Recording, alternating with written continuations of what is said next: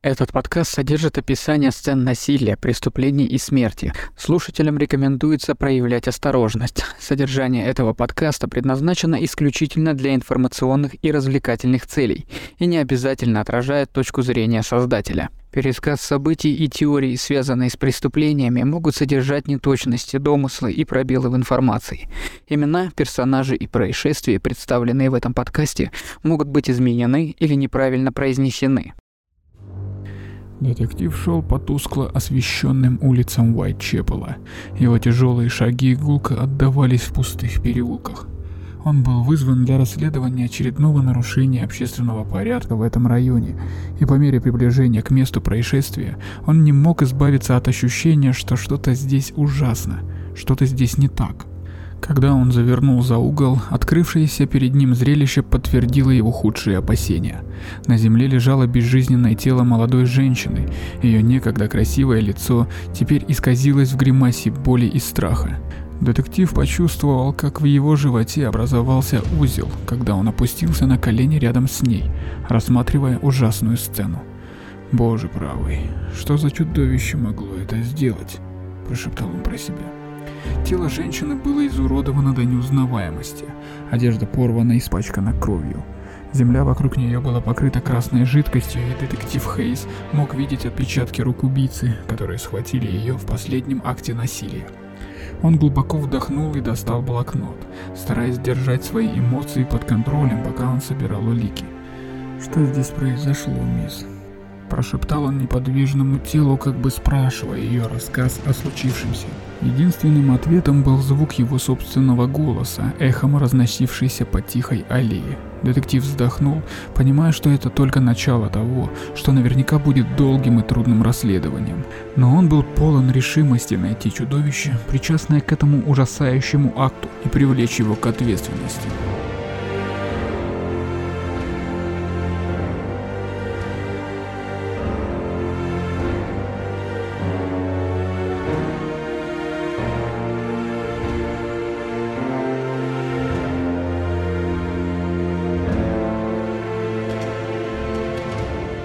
Добро пожаловать на третий сезон подкаста «Ненастоящий детектив». Подкаст о настоящих преступлениях, который исследует некоторые из самых загадочных и печально известных уголовных дел в истории.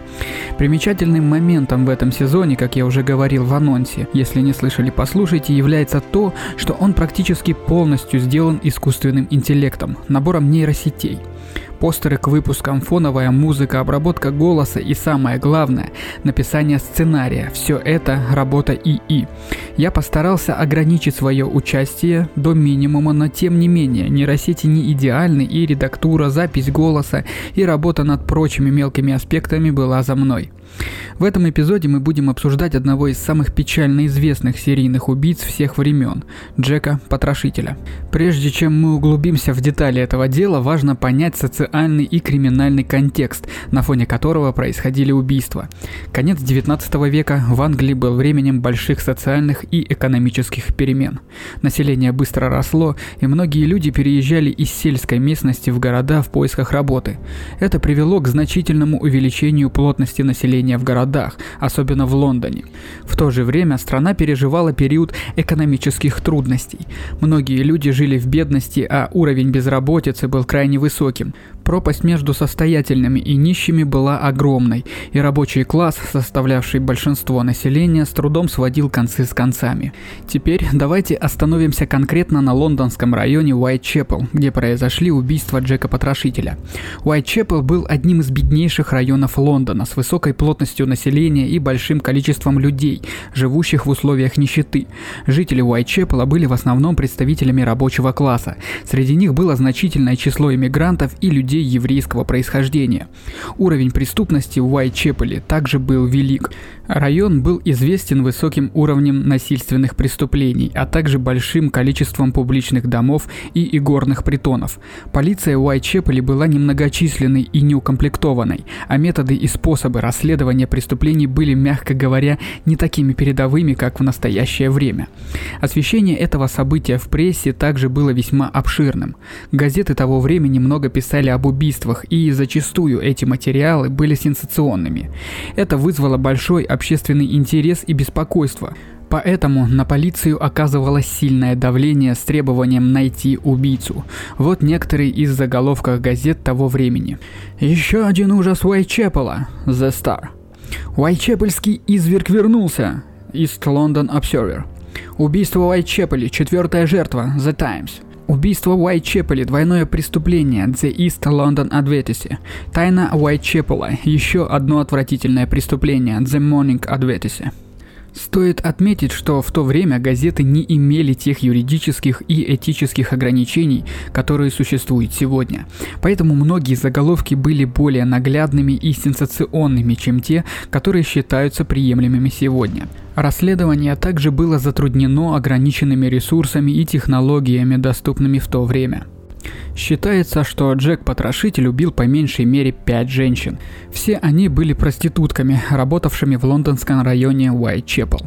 Первой жертвой Джека-потрошителя стала Мэри Энн Николс, также известная как Полли – она родилась в 1845 году и прожила трудную жизнь, страдала алкоголизмом и занималась проституцией. Она была замужем, но разошлась с супругом и в момент убийства жила в общей коморке в Уайтчепеле.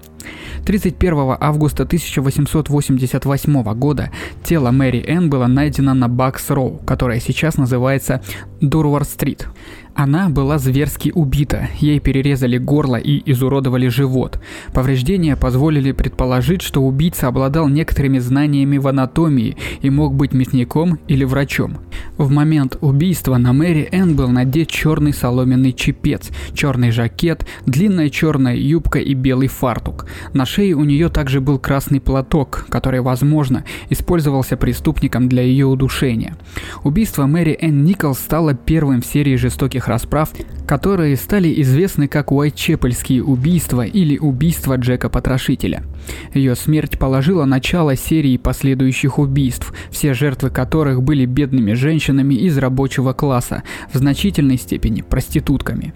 Важно отметить, что данная информация основана на исторических документах.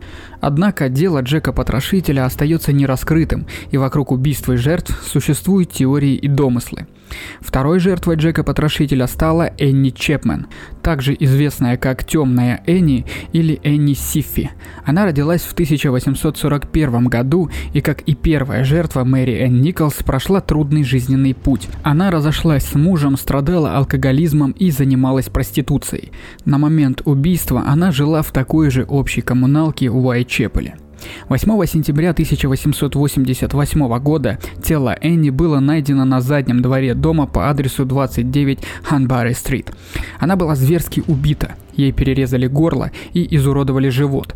Полученные повреждения были похожи на таковые у первой жертвы и наводили на мысль, что убийца был тот же, что и в первом случае. В момент убийства на Энни был надет черный соломенный чепчик, черный жакет, длинная черная юбка и белый фартук. При ней также был небольшой кожаный мешочек, в котором находилось несколько личных вещей, таких как расческа и кусок зеркала. Два этих убийства были совершены в нескольких улицах друг от друга, что усилило страх и панику в районе и в Лондоне в целом. Третьей жертвой Джека Потрошителя стала Элизабет Страйт, также известная как Длинная Лис. Она родилась в 1843 году и, как и первые две жертвы, прожила всю ту же трудную жизнь – развод, алкоголизм и проституция. 30 сентября 1888 года тело Элизабет было найдено в Датфилс-Ярде, который сейчас известен как Фернклоу-стрит. Она была зверски убита, ее горло было перерезано. Однако ее живот не был изуродован, что отличалось от предыдущих убийств, приписываемых Джеку-потрошителю. Возможно, убийцу прервали во время нападения, или это могло бы быть преступлением, совершенным подражателем. На момент убийства Элизабет была одета в черную соломенную шляпу, черный жакет, длинную черную юбку и белый фартук. В жакете у нее был красный цветок, который мог быть красной геранью или гвоздикой. Четвертой жертвой Джека-потрошителя стала Кэтрин Эддоус, также известная как Кейт Конвей или Кейт Келли. 30 сентября 1888 года, всего через несколько часов после убийства Элизабет Стайт, тело Кэтрин было найдено в Миттер-сквер. Пятой и последней жертвой Джека-потрошителя стала Мэри Джейн Келли, также известная как прекрасная Эмми, Джинджер или Черная Мэри. 9 ноября 1888 года тело Мэри было найдено в ее комнате по адресу 13 Миллерскоут. Ее травмы были самыми тяжелыми из всех жертв. Как и предыдущие жертвы, Кэтрин Эдоус и Мэри Джейн Келли были бедными женщинами из рабочего класса и проститутками. Их убийства были более жестокими и ужасными, чем предыдущие, и они стали последними известными жертвами Джека Потрошителя. Важно отметить, что хотя эти пять убийств чаще всего приписывают Джеку Потрошителю, в районе Уайт-Чепел в то время были и другие убийства, которые, как считается, совершил тот же человек. Убийство этих женщин вызвало шок в обществе, и на полицию было оказано колоссальное давление с требованием найти убийцу. Расследование убийств велось Скотланд-Ярдом под руководством старшего инспектора Фредерика Аберлайна. Несмотря на масштабный розыск и многочисленные версии и теории, личность убийцы так и не была окончательно установлена. Далее я расскажу о некоторых подозреваемых. Монтегю Джон Друид был 31-летним юристом и учителем, которого уволили с должности преподавателя незадолго до начала убийств.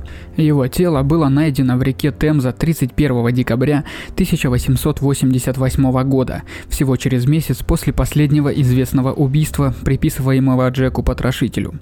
Некоторые теории предполагают, что Друид был доведен до безумия семейными неурядицами и совершил убийство, прежде чем покончить с собой. Также предполагается, что у него были средства, возможности и образование, чтобы совершить преступление и скрываться от полиции. Более того, полиция отметила, что почерк в письме, которое было написано как Джек Потрошитель и отправлено в полицию, похож на почерк Друита. Однако важно отметить, что конкретных доказательств, связывающих Друита с убийствами, нет, и это по-прежнему считается лишь теорией и предположением. Более того, время его смерти по отношению к убийствам не является окончательным доказательством его вины. Также возможно, что он покончил с собой по другим причинам. Аарон Косминский был польским иммигрантом. Некоторые полицейские, расследовавшие это дело, считали его подозреваемым. Среди них был старший инспектор Дональд Свонсон, который написал в своих личных записях, что Косминский был потрошителем. Его признали невменяемым и поместили в психушку в 1891 году, где он умер в 1919 году. Некоторые теории предполагают, что именно он был убийцей, и умер он в психушке, унеся свои тайны в могилу. Однако важно отметить, что нет никаких конкретных доказательств, связывающих Косминского с убийствами.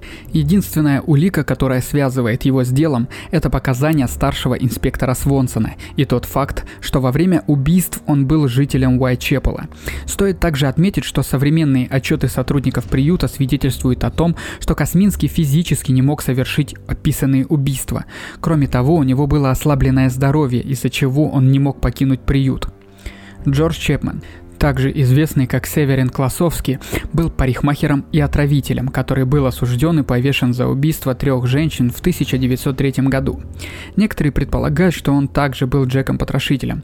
Согласно теории, у Чепмана был мотив для убийств, поскольку все жертвы были проститутками, а Чепман питал к ним известную ненависть. Кроме того, есть предположение, что у него были средства, возможности и опыт для совершения убийств, поскольку он был квалифицированным парикмахером и имел имел доступ к ядам. Кроме того, некоторые эксперты отмечают, что убийства, совершенные Чепманом, имеют сходство с убийствами потрошителя. Например, изуродованное горло жертв и тот факт, что убийства были совершены ночью. Однако стоит отметить, что нет никаких конкретных доказательств, связывающих Чепмана с убийствами потрошителя. Тот факт, что он был осужден за убийство, не обязательно делает его потрошителем, а сходство между убийствами может быть просто совпадением. Более того, большинство большинство убийств потрошителя произошло до того, как Чепман приехал в Лондон и начал свою серию убийств. Джеймс Мейбрик был ливерпульским торговцем хлопком, который умер в 1889 году. В 1992 году был обнаружен дневник, который якобы был написан Мейбриком и в котором он признался, что он был Джеком-потрошителем. Однако дневник был широко дискредитирован как современная подделка. Теория предполагает, что у Мейбрика был мотив для убийств, поскольку поскольку, как говорят, он ненавидел проституток и увлекался оккультизмом. Кроме того, предполагается, что у него были средства, возможности и опыт для совершения убийств, поскольку он был состоятельным человеком и имел доступ к тем районам, где совершались убийства. Тем не менее, большинство экспертов и ученых не считают дневник достоверным доказательством. Подлинность дневника была во многом опровергнута и было доказано, что он является современной подделкой. Более того, нет никаких конкретных доказательств, связывающих Мейбрика с убийствами потрошителя. Большинство убийств произошло уже после смерти Мейбрика, и во время совершения убийств его не было в Лондоне. Уолтер Сикерт был британским художником, который активно работал в конце 19-го, начале 20 веков. По некоторым версиям он был Джеком-потрошителем. Впервые эта теория была выдвинута писательницей Патрицией Корнуэлл в ее книге 2002 года «Портрет убийцы. Джек-потрошитель. Дело закрыто». Теория Корнуэлл предполагает, что у Сикерта был мотив для убийств, поскольку, как говорят, он испытывал ненависть к женщинам, увлекался оккультизмом и хотел шокировать общество. Корнуэлл также указывает на сходство между убийствами потрошителя и некоторыми картинами Сикерта. Впрочем, стоит отметить, что конкретных доказательств, как и в тех случаях, связывающих Сикерта с убийствами потрошителя, нет. Теория Корнелл подвергалась широкой критике со стороны экспертов и ученых. Многие специалисты отмечают, что нет никаких доказательств в пользу того, что Сикерт описывал ненависть к женщинам или увлекался оккультизмом, и что сходство между убийствами потрошителя и картинами Сикерта не является является случайным. Кроме того, большинство убийств потрошителя произошло до того, как Сикерт переехал в Лондон и начал свою творческую карьеру. Принц Альберт Виктор Кристиан Эдвард, также известный как принц Эдди, был старшим внуком королевы Виктории и вторым в очереди на британский престол во время убийств потрошителя. Некоторые версии говорят о том, что именно он был Джеком-потрошителем. Согласно одной из теорий, у принца Эдди был мотив для убийств, поскольку, как говорят, он испытывал ненависть к представительницам женского пола и стремился шокировать общество. Теория также гласит, что предполагаемое участие принца Эдди в убийстве убийствах было скрыто королевской семьей для защиты репутации монархии. Некоторые теории даже предполагают, что он был доведен до безумия сифилисом, болезнью, которая была распространена среди высшего класса в то время, и это заставило его совершить убийство. Впрочем, стоит отметить, что нет никаких конкретных доказательств, связывающих принца Эдди с убийствами потрошителя. Большинство убийств потрошителя произошло в то время, когда принц Эдди находился вдали от Лондона и страны. Кроме того, теория о том, что что королевская семья скрывала его причастность к убийствам, не имеет конкретных доказательств и в основном основана на домыслах и предположениях. Большинство экспертов и ученых считают теорию о том, что принц Эдди был Джеком-потрошителем крайне маловероятной и не подкрепленной никакими достоверными доказательствами. Доктор Томас Нил Крим был врачом канадского происхождения и серийным убийцей, действовавшим в конце 19 века. Некоторые теории говорят о том, что он был Джеком-потрошителем. Это предположение основано на том, что во время убийств потрошителя Крим находился в Лондоне, а затем переехал в США и совершил там аналогичные убийства. Известно, что жертвами Крима были в основном женщины, большинство из которых были проститутками. Он часто заманивал их обещанием денег или наркотиков, а затем убивал с помощью яда. Он был арестован, предстал перед судом и осужден за четыре убийства, а впоследствии был повешен в 1892 году. Против этой теории говорит тот факт, что во время двух последних убийств потрошителя Крим находился в тюрьме в Иллинойсе. Важно отметить, что все подозреваемые рассматривались как экспертами так и не экспертами. Однако конкретных доказательств, связывающих кого-либо из них с убийствами, нет. Вокруг личности Джека Потрошителя существует множество теорий заговора. Вот некоторые из них вкратце. Масонский заговор. Эта теория предполагает, что убийства Потрошителя были совершены группой масонов в рамках секретного ритуала.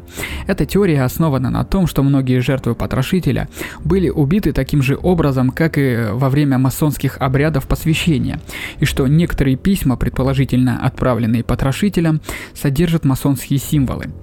Полицейский заговор.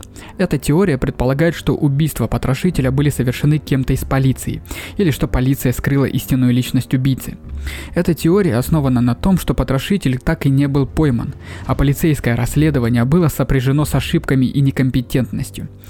Инопланетный заговор. Эта теория предполагает, что потрошитель был инопланетянином или человеком с инопланетной ДНК, что объясняет знание потрошителям анатомии и хирургических методов. Но это уже совершенно немыслимая теория.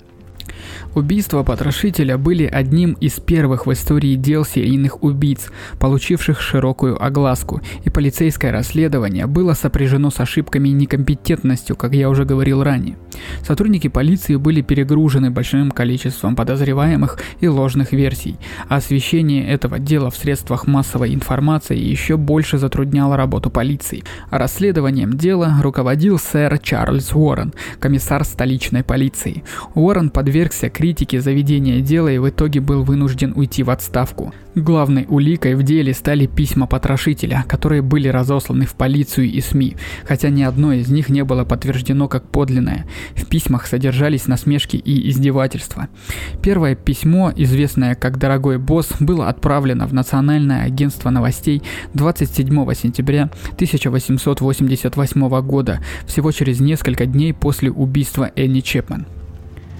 Работник Национального агентства новостей сидел за своим столом, перебирая кипы писем и телеграмм, когда его внимание привлекло одно любопытное письмо. Оно было написано колючим почерком с пятном красных чернил, которые, казалось, напоминали кровь. Рабочий нахмурился, почувствовав, как по позвоночнику пробежал холодок, открыл письмо и начал читать. Слова на странице словно танцевали перед глазами. Зловещий рефрен эхом разносился по тихой редакции – Руки сотрудника дрожали, когда он просматривал страницу. Его сердце колотилось от страха и волнения. Это было необычное письмо. Это было нечто поистине шокирующее. Нечто такое, что могло бы поднять город на дыбы от страха и догадок. Рабочий читал дальше, его глаза расширялись с каждым предложением. Он слышал, как пульс стучит в его ушах, как заунывный рев переполняет его – Слова на странице были предупреждением, вызовом, обещанием. Рабочий почувствовал всплеск страха, внезапное желание бежать из здания и никогда не возвращаться назад. Но он не мог уйти, ведь он профессионал. У него есть долг перед своей работой, перед обществом. Дрожащими руками, осторожно сложив письмо, он сунул его в карман и с чувством ужаса в сердце направился в редакцию. Это было начало долгого и страшного пути, который навсегда изменит жизнь Англии. Текст письма был следующим.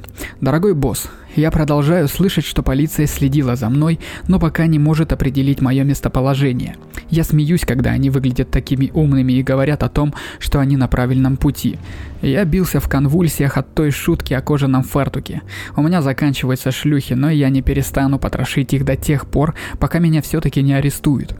Последняя работа была просто шикарна. Я не дал той девушке возможности и пикнуть. Как они могут меня поймать? Я обожаю то, чем занимаюсь и хочу продолжить. Вскоре ты услышишь обо мне и моих веселых шалостях. С последнего раза осталось немного красной жидкости в бутылке из-под имбирного пива, чтобы ей писать, но она стала густой, как клей, и я не могу ее использовать. Надеюсь, красные чернила подойдут. В следующий раз я отрежу уши у девушки и пошлю их полиции просто ради забавы. Сохрани это письмо, пока я занят работой, а потом полностью обнародую его. Мой нож такой приятный и острый, что я бы занялся делом немедля, будь у меня возможность. Удачи, ваш покорный слуга Джек Потрошитель. С твоего разрешения под псевдонимом.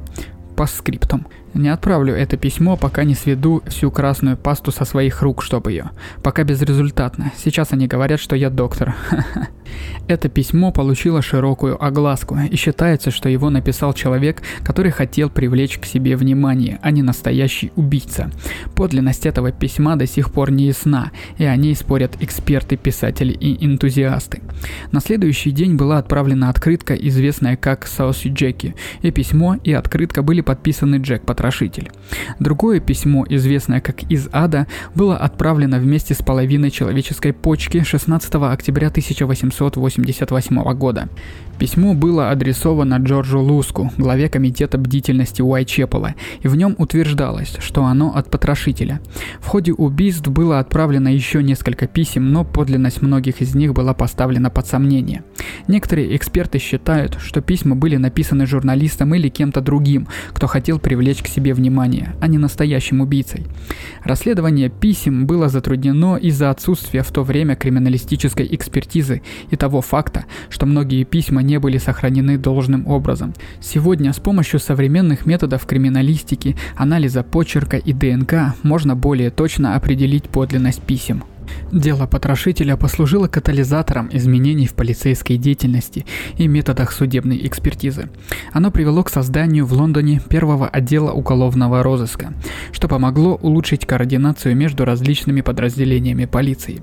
Оно также привело к разработке новых методов криминалистики, таких как дактилоскопия и анализ крови, которые стали неотъемлемой частью современных уголовных расследований. Благодаря этому делу был создан первый отдел криминальной психологии, который помог лучше понять психологию серийных убийц и их мышление. В целом, хотя убийства потрошителей были трагическим и ужасным событием, они также способствовали важным достижениям в области полицейской деятельности и криминалистических методов, которые помогли раскрыть бесчисленное множество других преступлений за последующие годы. Убийства Джека Потрошителя оказали неизгладимое влияние на популярную культуру. От книг, фильмов, телевизионных шоу и музыки до костюмов на Хэллоуин и туристических достопримечательностей. О печально известном убийце написано множество книг и статей, исследующих различные аспекты этого дела, включая сами убийства, расследования и различные теории о личности убийцы. В кино и на телевидении это дело стало предметом бесчисленных адаптаций, от классических немых фильмов до современных современных драм, причем многие из них творчески отнеслись к событиям дела и персонажам. Убийства Джека Потрошителя вдохновили и музыку. В песнях упоминается убийство и загадочная фигура самого Потрошителя. Дело также популяризовалось благодаря костюмам на Хэллоуин и экскурсиям по лондонскому району Уайтчепел, которые рассказывают о местах, где были совершены убийства и о том, какое влияние они оказали на местное общество. В целом, убийства Джека Потрошителя оказали глубокое и продолжительное продолжительное влияние на популярную культуру, поразив воображение публики и вдохновив бесчисленные произведения искусства и СМИ. Несмотря на то, что этому делу уже более ста лет, оно продолжает захватывать новые поколения, а его наследие продолжает жить как одна из самых известных историй настоящих преступлений всех времен. Благодарим вас за прослушивание данного эпизода, в котором я рассмотрел печально известные убийства Джека Потрошителя. Дело остается нераскрытым и по сей день, но я надеюсь, что этот эпизод дал вам лучшее понимание социального, криминального и исторического контекста убийств, а также многочисленных подозреваемых и теорий, которые выдвигались на протяжении многих лет. Я хотел бы напомнить слушателям, что содержание этого эпизода может быть довольно тревожным для некоторых категорий людей, и рекомендую соблюдать осторожность при прослушивании. Хотелось бы поблагодарить слушателей за то, что присоединились к нам в этом выпуске, а также за вашу постоянную поддержку. Напоминаю, что меня можно поддержать на Boosty, ссылка в описании. Там выходят дополнительные эпизоды, а также выйдут дополнительные материалы к этому выпуску. Всем спасибо, всем пока.